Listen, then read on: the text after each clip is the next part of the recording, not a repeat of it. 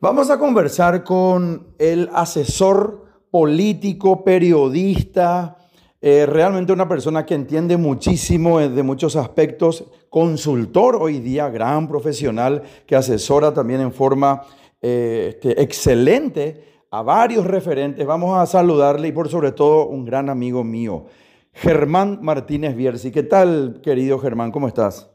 ¿Qué tal, Tiki? ¿Cómo estás?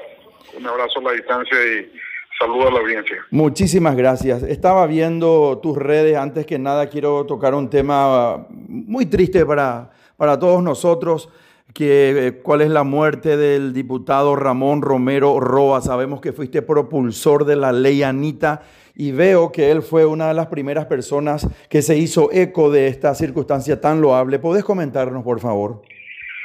Sí, bueno, te hago un, un reconto rápido, este, cuando, cuando yo empecé, cuando, cuando me hice el trasplante, bueno, empecé a preguntarme siempre por qué Dios me dio esa segunda oportunidad, ¿verdad? Y no encontraba motivo. Bueno, finalmente en el 2019, 2018, este, tomé la decisión con mi familia de impulsar el cambio de la ley de trasplante, que tenía algunos aspectos que obstaculizaba justamente la donación de trasplante y aparte no tenía financiación, ¿verdad?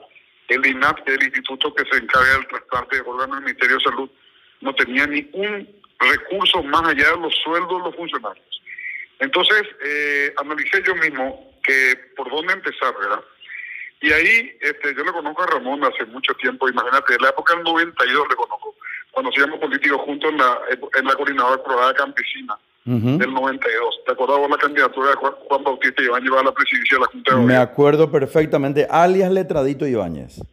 Exacto, alias Letradito Ibáñez. Y eh, bueno, desde ahí le conozco a Ramón, porque es un referente importante de Alto Paraná en esa época con nosotros, ¿verdad? Entonces recurrí a él, ¿verdad? Le invité a mi oficina, vino a mi oficina, le comenté la idea y eh, agarró agarró viaje fuertísimo, este, pero fuertísimo, fuertísimo. Se movió muchísimo. Reuniones va, reuniones viene, almuerzo, cena, reuniones. Hicimos lanzamiento en vivo, en directo por cinco canales de televisión en el hotel.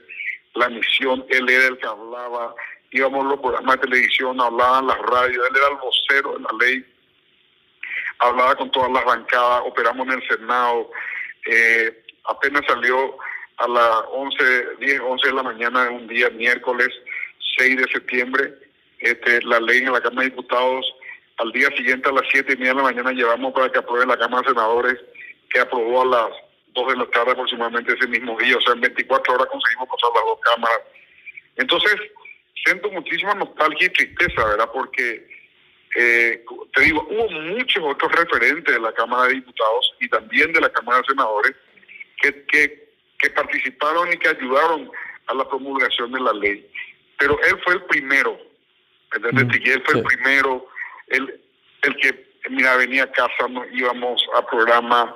Este, yo en ese momento todavía era periodista, así que tenía mi programa, hacía mi programa, hablábamos del tema, hacíamos estrategia, preparábamos todo el proyecto de ley, nos reunimos varias veces con la gente de la Cámara de Diputados del asunto constitucional y el Comité de Legislación en la Cámara de Diputados, yo me iba con él, él me invitaba, eh, yo era una suerte de vendedor del, de la iniciativa, del proyecto. Entonces, este, te imaginarás cómo estoy.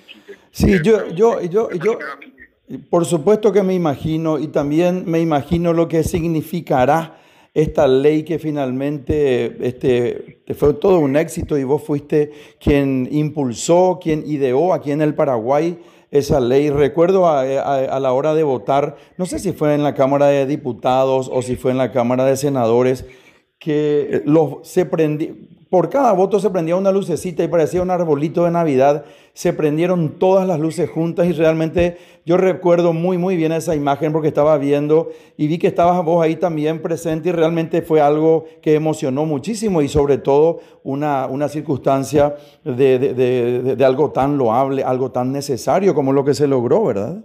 Claro, emocionalmente, Quique, fue una locura ese, ese momento. A mí me invitaron a que yo hable ante la cámara. Estás tan, estás tan emocionado que ya me decís Quique y yo soy Tiki. Sí, Tiki, perdón, perdón, Tiki, perdón, Tiki. Recién estaba hablando con Quique, pues.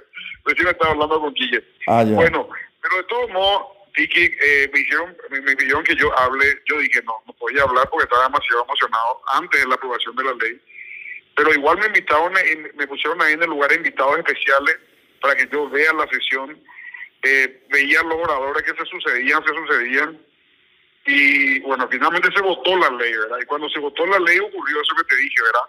Mm. Eh, todas las luces están prendidas de varios colores, después se pone, en, eh, se apaga todas las luces y se procedió a votar. Y la votación no se produce en el mismo instante, ¿verdad? Se van produciendo. Y vos veías 80 bancas, 79, creo que uno faltaba. Sí. Eran 80 luces que se iban aprendiendo en verde una a una y después quedó todo verde. Y cuando quedó todo verde, se produce un aplauso y se para la gente aplaudiendo era muy fuerte. Sí, realmente. era muy fuerte, Y bueno, el impulsor de todo eso, o, el primer impulsor, porque yo eh, no, quiero obviarla a nadie, pero hubo muchísima gente, muchísimos, los líderes, todas las bancadas. Eh, en la Cámara de Senadores, Jorge Querey me ayudó muchísimo. Había algunas personas eh, que, que querían revisar la ley. Decían, no podemos aprobar si viene diputado y sin leer la ley prácticamente, vamos a aprobar. Mm. Y ahí, y ahí Jorge Querey operó fuerte. Recuerdo que le llamé a, a, Antonio Barrio en ese momento que había sido ministro de Salud también.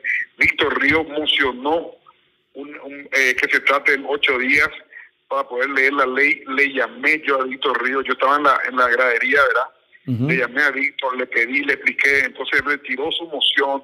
O sea, hubo, había, hubo muchos matices muy, eh, muy emocionante para mí, ¿verdad? Sí. Y bueno, ¿y quién estaba a mi lado en todo momento? Ramón, en todos lados, en todo momento.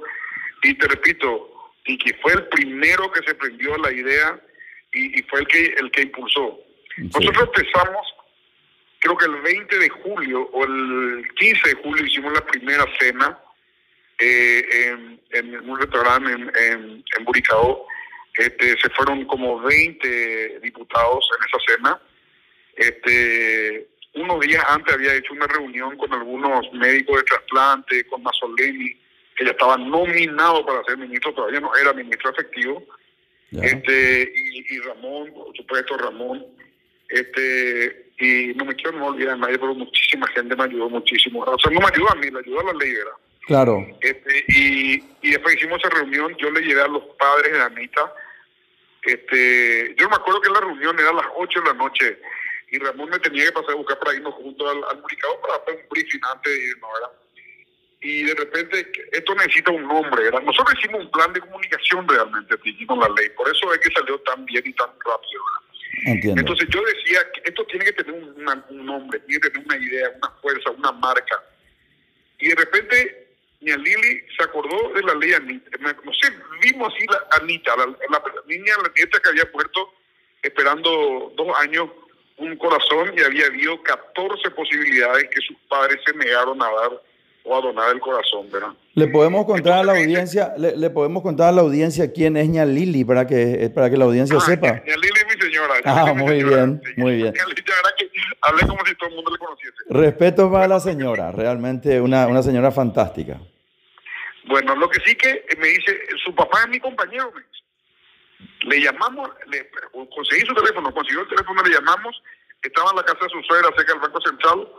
¿Cómo está vestido? Y ropa de trabajo, me dijo, no importa, vamos a hacer una ley. Le alcé a su señora, a él nos fuimos y le expliqué todo y le hice la ley a los diputados, digo, a los 20 diputados, este, me dice, eh, le, explico todo el proyecto de ley, ta, ta, ta, y le digo que queremos que se llame la ley Anita, le explico, le explico la historia, que hay una niña que se llama Anita Almirón, papá, papá, y le dije, acá están los padres de Anita. Y se levantan en una sala, en un privado del, del, del restaurante, ¿verdad? Sí. Se levantan y la gente empieza a aplaudir, los diputados empiezan a aplaudirle. Hablan todo, hablo yo y después le, digo que hablen los diputados. Se levanta Katia González, que estaba ahí con nosotros, y empieza a gritar, ¿a quién tenemos que matarle para aprobar esta ley? y bueno, y ahí fabuloso. hablando con todos los diputados Mira, se movió muchísimo. Qué fabuloso. para mí es fuertísimo lo que pasó. Qué fabuloso. Bueno, este y, maldito virus. Sí, realmente el, maldito, el, el, el, maldito, el maldito virus, tenemos que decir, una persona joven, no sé, 54, 55 años creo que tenía el diputado. Máximo. Máximo. Era menor que yo. Era menor que yo. Sí. Ahora, hablando un poquito de otra cosa, ya que tengo el gusto de poder conversar contigo, ¿cómo se viene esta contienda que está empezando de nuevo Añetete contra Honor Colorado? ¿Por qué? Por la nueva composición de la Cámara de Senadores. El recutú de Oscar Cachito Salomón como vicepresidente primero. Eh, está Sixto Pereira y también la, senadora liberal Hermelinda eh, Alvarenga que es vicepresidenta segunda. Entonces, una, una, una eh, dice Lilian Samaniego, una cámara pluralista, dice la gente de Honor Colorado, con la firma del mismísimo expresidente Horacio Cartes y, y, Sergio Godoy y Tony Barrios y también el presidente de la Asociación Nacional Republicana, Pedro Aliana, quien también es presidente de la Cámara de Diputados que se está aliando supuestamente parte del Partido Colorado con la izquierda y están hablando de invasiones de tierras y están hablando de subir los impuestos del tabaco, de la soja, etcétera. Se viene una rivalidad teniendo en cuenta este año tan importante legislativo donde se tienen que elegir autoridades en la justicia electoral, en la Corte Suprema de Justicia, donde se tienen que se tiene que elegir de nuevo un contralor general de la República, defensor del pueblo. ¿Qué, qué, qué lectura tenés, Gemavi? Mira, a ver, Tiki, eh, yo creo que la reacción de Hernán Colorado, específicamente Horacio Cartes, fue desmedida, ¿verdad? Fue desbalanceada. Este, pretender de que, o sospechar de que Cachito Salomón va a ser una especie del Che Guevara paraguayo, eh, no conocerle a Cachito Salomón. O sea, eso no va a ocurrir jamás. Mm. Este, tendría que sufrir una metamorfosis que no es posible. Entonces, irse por ese lado, este, yo creo que es imposible. Yo no sé si acá hay otras cosas pautadas. Fue una inteligencia del monte, como se dice, Aranducate de Cachito, haber conseguido la adhesión de todos y haber logrado el consenso ante 100 fórmulas que se plantearon. Por segunda vez.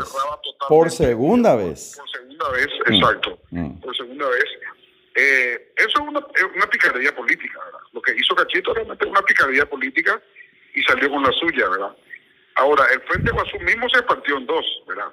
O sea, si era una conspiración a favor de la izquierda radical, de invasiones de tierra y todo, la izquierda debería haber estado unida. Mm. No, la izquierda se dividió. Mm. Esa es la mejor demostración de que no es lo que Honor Colorado dijo que era, ¿verdad? Eh, eso en primer lugar. Y en segundo lugar, este yo creo que en el fondo también es cierto de que eh, el presidente Marito se tiene un raseguro más. Claro. Porque ahí, o sea, a ver, Cartes con su bancada en ese diputado no se va a prestar a hacer un juicio político a los dos porque va a caer en lo que él llama la izquierda radical, la invasión de, de inmuebles, más impuestos al campo y otras cosas. Eh, entonces, eh, no le va a hacer juicio político a Marito, punto uno. pero, pero ahí, ahí, quiero, ahí, ahí, te quiero hacer un comentario.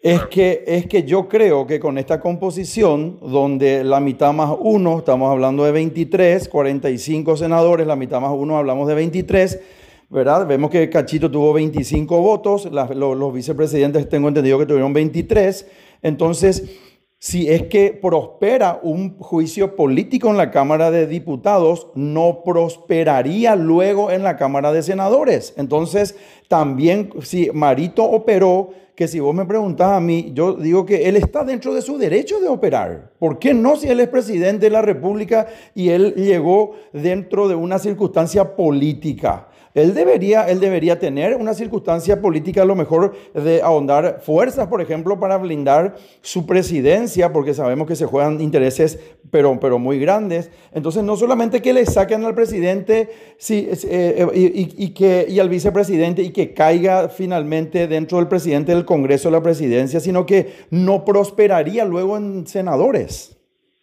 Claro, o sea, lo que pasa ahí eh, bueno, ¿cuál era la, fuerza política que tenía Horacio Cartes?